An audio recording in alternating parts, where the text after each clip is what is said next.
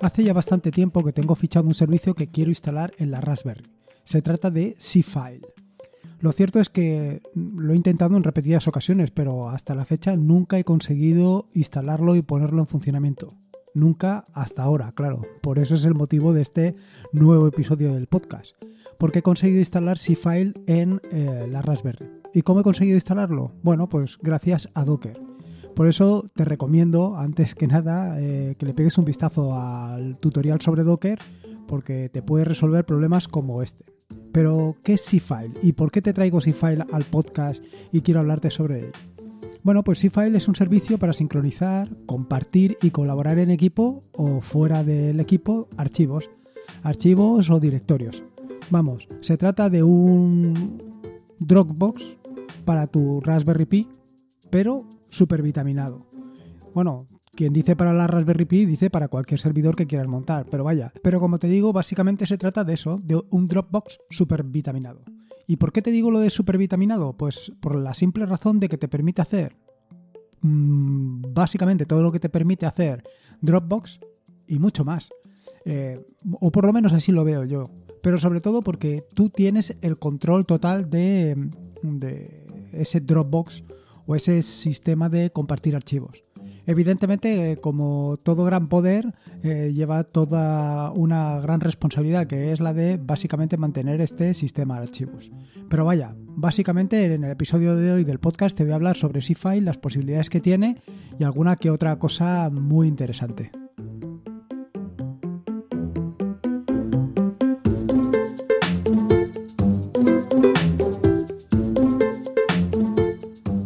Soy Lorenzo y esto es atareado.es. Este es el episodio número 138, un podcast sobre Linux, Ubuntu, Android y Open Source.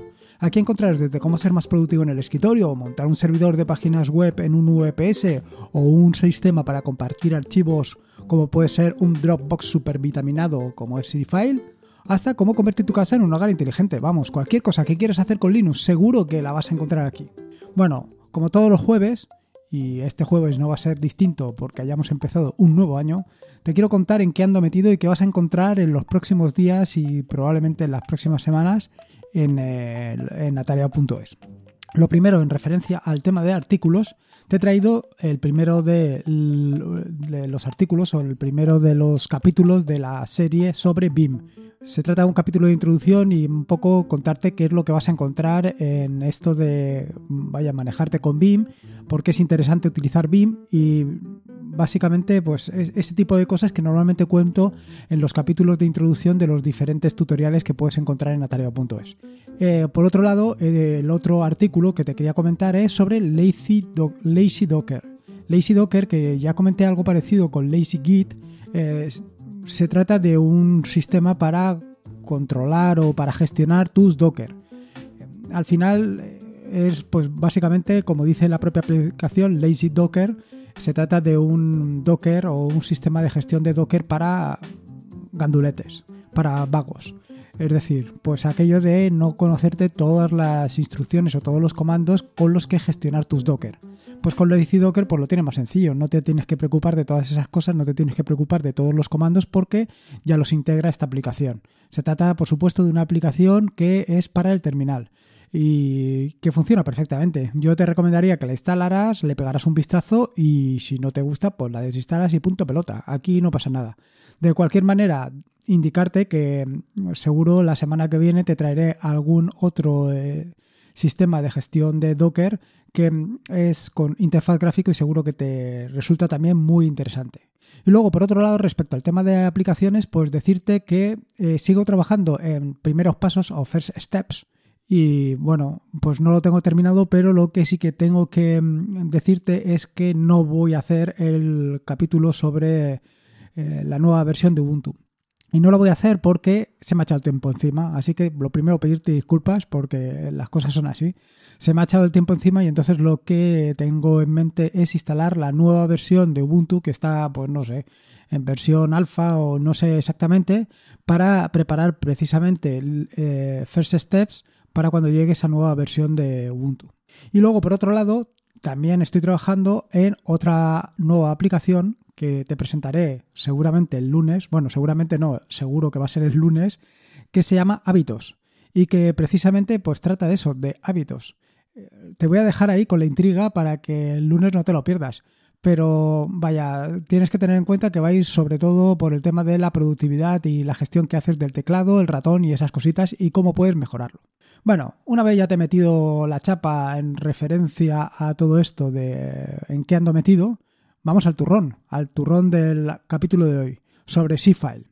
Bueno, lo primero, y tal y como te decía en la introducción del podcast, eh, indicarte que C-File es, pues eso, un Dropbox, pero súper vitaminado y que lo puedes instalar perfectamente en tu Raspberry y que te va a funcionar perfecto. Con la ventaja que tienes, pues básicamente de que tú gestionas todo lo que tienes que gestionar, no está en un servidor externo, no te tienes que preocupar de que alguien entre en ese servidor. Bueno, también te pueden entrar, pero siempre, si entran, simplemente lo que tienes que hacer es apagarlo y punto pelota. Pero vaya, tú tienes el control. Y sobre todo, pues, por ejemplo, para una pequeña empresa, pues lo tiene muy bien, porque simplemente monta esto, no, no depende de recursos externos, no depende de nadie y puede gestionarlo todo de una manera muy sencilla. Respecto al servidor, que es lo que básicamente vas a instalar en la Raspberry, bueno, en la Raspberry o como te digo, en el servidor que tú quieras. Eh, tiene una interfaz web que es lo que te va a permitir gestionar y compartir los archivos de una manera muy sencilla y muy intuitiva. En el servidor básicamente lo que puedes hacer es crear grupos, grupos que pueden ser grupos de trabajo y puedes crear usuarios. Usuarios que evidentemente van a pertenecer a alguno de los grupos que definas, con lo cual pues lo tienes eh, realmente bien. Eh, si quieres definir, por ejemplo, un grupo de trabajo o en tu oficina quieres hacer varios grupos de trabajo, un grupo de trabajo, por ejemplo, para administración, otro grupo de trabajo para producción, los puedes tener perfectamente separados y luego un grupo de trabajo común donde pueden pertenecer diferentes usuarios. De manera que puedes compartir algunos archivos con unos grupos o con otros dependiendo pues del vaya de la intensidad, ¿no? de las características del documento que quieras compartir. En fin, vaya que es una herramienta de trabajo como puedes ver o como te puedes imaginar, pues muy pero que muy interesante. Respecto al cliente, bueno, pues el cliente, la gran ventaja que tiene es que está disponible para todas las plataformas, para todas las plataformas y, lo cual es una gran ventaja. Eh, Windows, MacOS, eh, Android, iPhone. Bueno, lo de iPhone la verdad es que no lo he terminado de ver. Luego le pegaré un vistazo a ver si está y si no está lo pondré en las notas del podcast. Pero vaya, eh, yo lo he instalado en, tanto en mi equipo de escritorio, en, mi, en Ubuntu, como en, como en el móvil con, con Android y funcionan muy, pero que muy bien. Muy rápidos, muy ligeros, muy sencillos y la verdad es que cumplen a la perfección por lo que básicamente requieres, ya sea de Dropbox como de esta aplicación. Funciona perfecto, súper ligera y realmente rápida a la hora de sincronizar. Respecto al cliente de Linux, lo cierto es que yo lo he instalado en la versión EOAN, la 1910, y me ha costado de instalar. Me ha costado instalar por el hecho de que no existen eh, paquetes disponibles para esta versión de Ubuntu. Pero bueno, tampoco ha sido nada del otro mundo. Al final me, he bajado los paquetes que estaban disponibles para la versión, creo que era para la 1804, la LTS. Creo que había para más. Creo que, creo que estaban hasta para disco. Bueno, total, que los he descargado y ido instalándolos uno a uno conforme te dejo en las notas del podcast y no he tenido ningún problema. Y otra característica que es muy interesante es que tiene un cliente para el terminal. Sí, como lo has oído. Un cliente disponible para el terminal, lo cual te va a permitir pues instalarlo en otros equipos, como puede ser una Raspberry que no tengas interfaz gráfico, que es básicamente lo que tengo yo. Tengo Raspberries pero sin interfaz gráfico. Y esto es una verdadera ventaja, porque te permite sincronizar sin tener que preocuparte. Lo cierto es que ya escribí un artículo sobre, ya escribí un artículo, no, eh, publiqué un podcast referente a cómo podías eh, utilizar em, InSync, es decir, este cliente de Google Drive que ya te he comentado en alguna ocasión que funciona perfecto en la Raspberry. Con lo cual también puedes sincronizar tus equipos o tus archivos o tus directorios directamente eh, a la Raspberry sin necesidad del interfaz gráfico. Pues igual que existía para, para Google Drive, también lo tienes disponible para C-File con lo cual lo tienes ahí perfecto. ¿Qué características interesantes tiene C-File? Bueno, lo primero y principal es que te va a permitir dejar compartir archivos tanto con el equipo como con el exterior. Esto todo se organiza a través de bibliotecas. Bibliotecas que puedes eh, compartir y sincronizar con diferentes dispositivos y compartir y sincronizar con diferentes grupos. Cada biblioteca la puedes sincronizar en cualquier plataforma y tiene una gran ventaja, que puedes cifrar las bibliotecas, de manera que no solamente van a poder acceder a esas bibliotecas aquellos que tengan las contraseñas adecuadas. Igualmente puedes elegir qué quieres sincronizar y lo puedes hacer de forma selectiva. No es necesario que en tu equipo lo tengas sincronizado todo, sobre todo si lo que tienes es un equipo, una Raspberry con solamente 16 o 8 megas de 8 gigas de, de SSD. Bueno, de micro SD, perdón.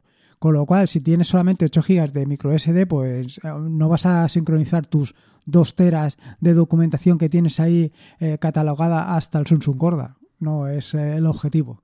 Con lo cual, con esta opción, con la opción de sincronizar de forma selectiva, puedes elegir perfectamente qué es lo que quieres hacer. Por otro lado, y como te he indicado anteriormente, se trata de un sistema de compartir archivos que es tremendamente rápido a la hora de, sincronizar. Funciona súper bien, muy rápido, pero muy rápido, ¿eh? más de lo que yo me podía imaginar. Por otro lado, tiene... Eh, al final se trata de una extensión de tu disco duro. Como te he dicho anteriormente, no tienes por qué tenerlo todo en tu disco. Simplemente puedes ver qué es lo que necesitas y te lo descargas. Y aquello que no necesitas, pues no lo tienes en tu equipo. Otra de las características que me han llamado mucho la atención ha sido el tema de la gestión del conocimiento. Ya te hablé sobre esto de la gestión del conocimiento en el episodio 126, que se trata pues, de tener documentos donde esté eh, reflejado todo el conocimiento pues, de tu equipo, de lo que tú has ido aprendiendo durante estos años con Linux y lo que has estado disfrutando, en fin, lo que tú quieras gestionar. En el episodio 126 del podcast, que como siempre te digo, puedes acceder a través de atareado.es barra podcast barra 126, te hablé sobre MKDocs.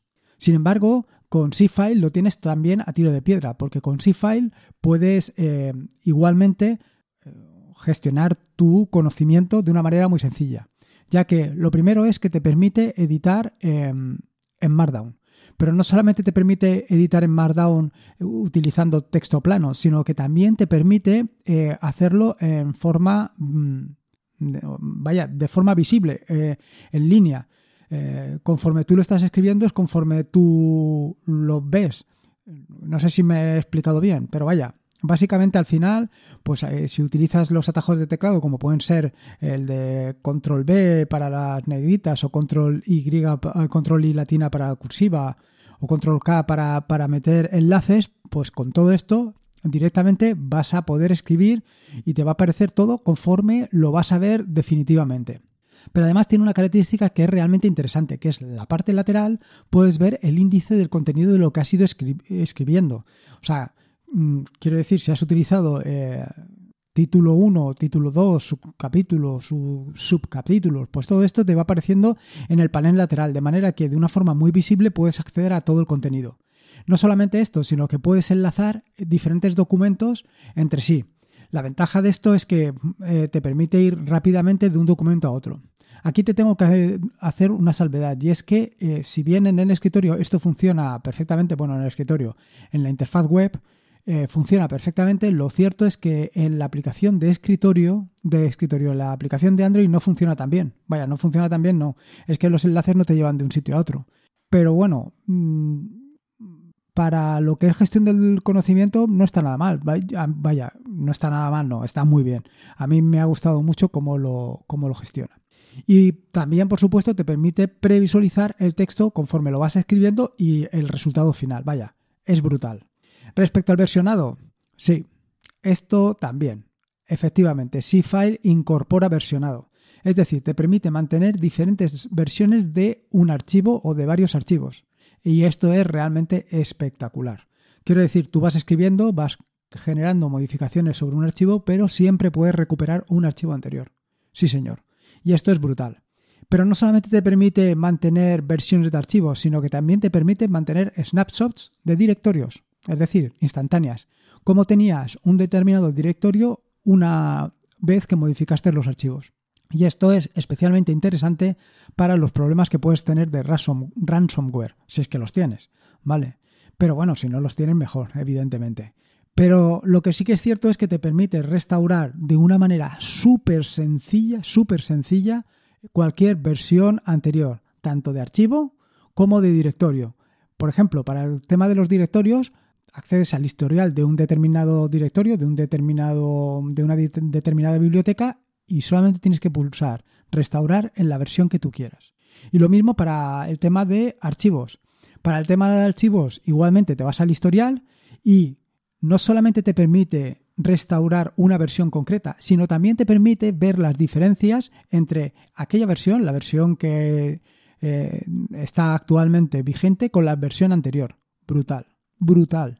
Y luego otras características que yo no he podido probar por el simple hecho de que no estaban disponibles para la versión que me he instalado, son las de bloqueo de archivos y el etiquetado de archivos.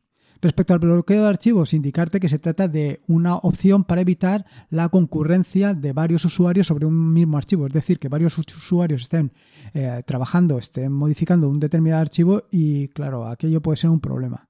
Y luego el etiquetado de archivos, que te permite pues, eh, meter etiquetas y colores a diferentes archivos para saber diferentes opciones o diferentes situaciones de la que, en la que esté. Por ejemplo, puedes marcar los, los archivos como eh, en proceso, hecho o por hacer o cosas de este estilo que seguro para el equipo de trabajo van a ir muy pero que muy bien. Y por último, sobre el tema de Cifal te quería comentar el tema de compartir.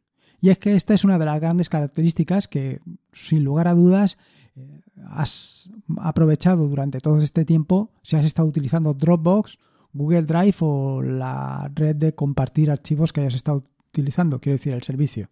Eh, esto, evidentemente, lo trae C-File y funciona muy, pero que muy bien. Pero no solamente te permite compartir archivos y bibliotecas dentro del, dentro del entorno, dentro del equipo, sino también te permite compartirlo con el exterior. Compartirlo con el exterior evidentemente conlleva un pequeño problema y el problema ya te lo puedes imaginar, que es tu IP, la IP de tu equipo. No me refiero a la IP de tu equipo local, sino la IP de tu conexión. Si tienes una IP pública, IP que tiene que ser fija, pues ahí no tienes ningún problema, porque compartirlo va a ser relativamente sencillo. El problema, como de costumbre, viene con las IP dinámicas, que para algunas cosas vienen fantásticamente bien, pero para todas estas cosas que nos gusta hacer a nosotros, que te gustan hacer a ti y a mí, pues es donde vienen los pequeños problemas, porque ¿cómo lo haces? Pues como de costumbre tienes que utilizar algún servidor de DNS dinámicas, como puede ser DNS, que hasta ahora a mí me ha funcionado perfectamente y a ti también te puede funcionar, ese o cualquier otro que utilices. Pues eh, simplemente se trata de eso, de establecer tu IP dinámica, eh, un servidor en un servidor de DNS dinámico y ya lo tienes resuelto. Y con esto funciona perfectamente. De esta manera, eh, simplemente el enlace te va a poner toda la, todo el chorizo, todo el chorizo, básicamente la URL donde indica la dirección del archivo que quieres compartir y eso lo compartes con quien quiera. ¿Y qué limitación tienes de archivo? La que tú hayas puesto. Con lo cual, eso es realmente interesante. Respecto a la instalación, como te digo, eh, la instalación del servidor yo la he tenido que hacer finalmente por el tema de Docker, porque en la Raspberry a mí me ha resultado imposible instalarlo de otra manera. A lo mejor tú has tenido más suerte o has dado exactamente con el clavo para resolverlo y te ha funcionado perfectamente. Yo creo que venía un poco por el tema del, DNS dinámico que en su momento no lo configuré bien. Pero vaya, con esta versión a mí me ha funcionado perfectamente, con esta versión de Docker me refiero. Y claro, la versión de Docker que tienes, la ventaja es que pues levantarlo y tumbarlo es sencillo y no te va a dejar, digamos, porquerías en tu equipo.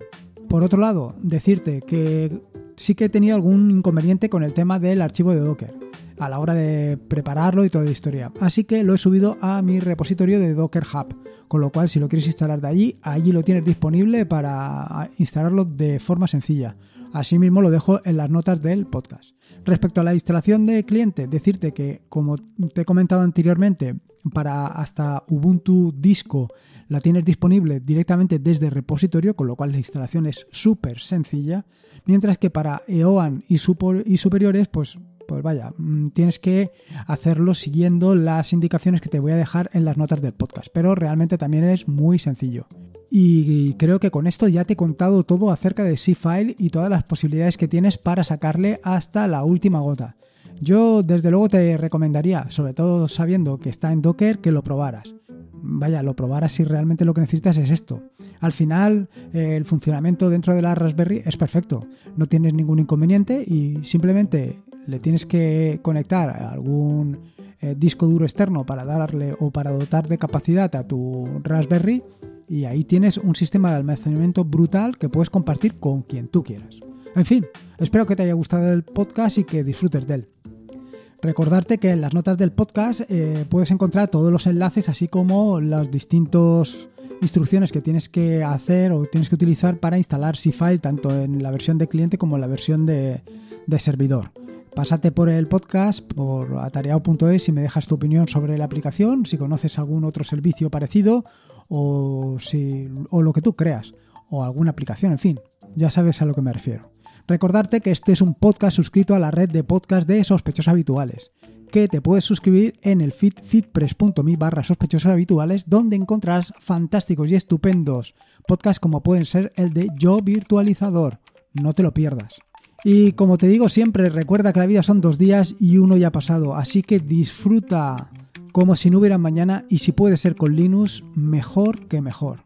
Me quedo aquí jugando con Cfile como puedes hacerlo tú también. Un saludo y nos escuchamos el próximo lunes.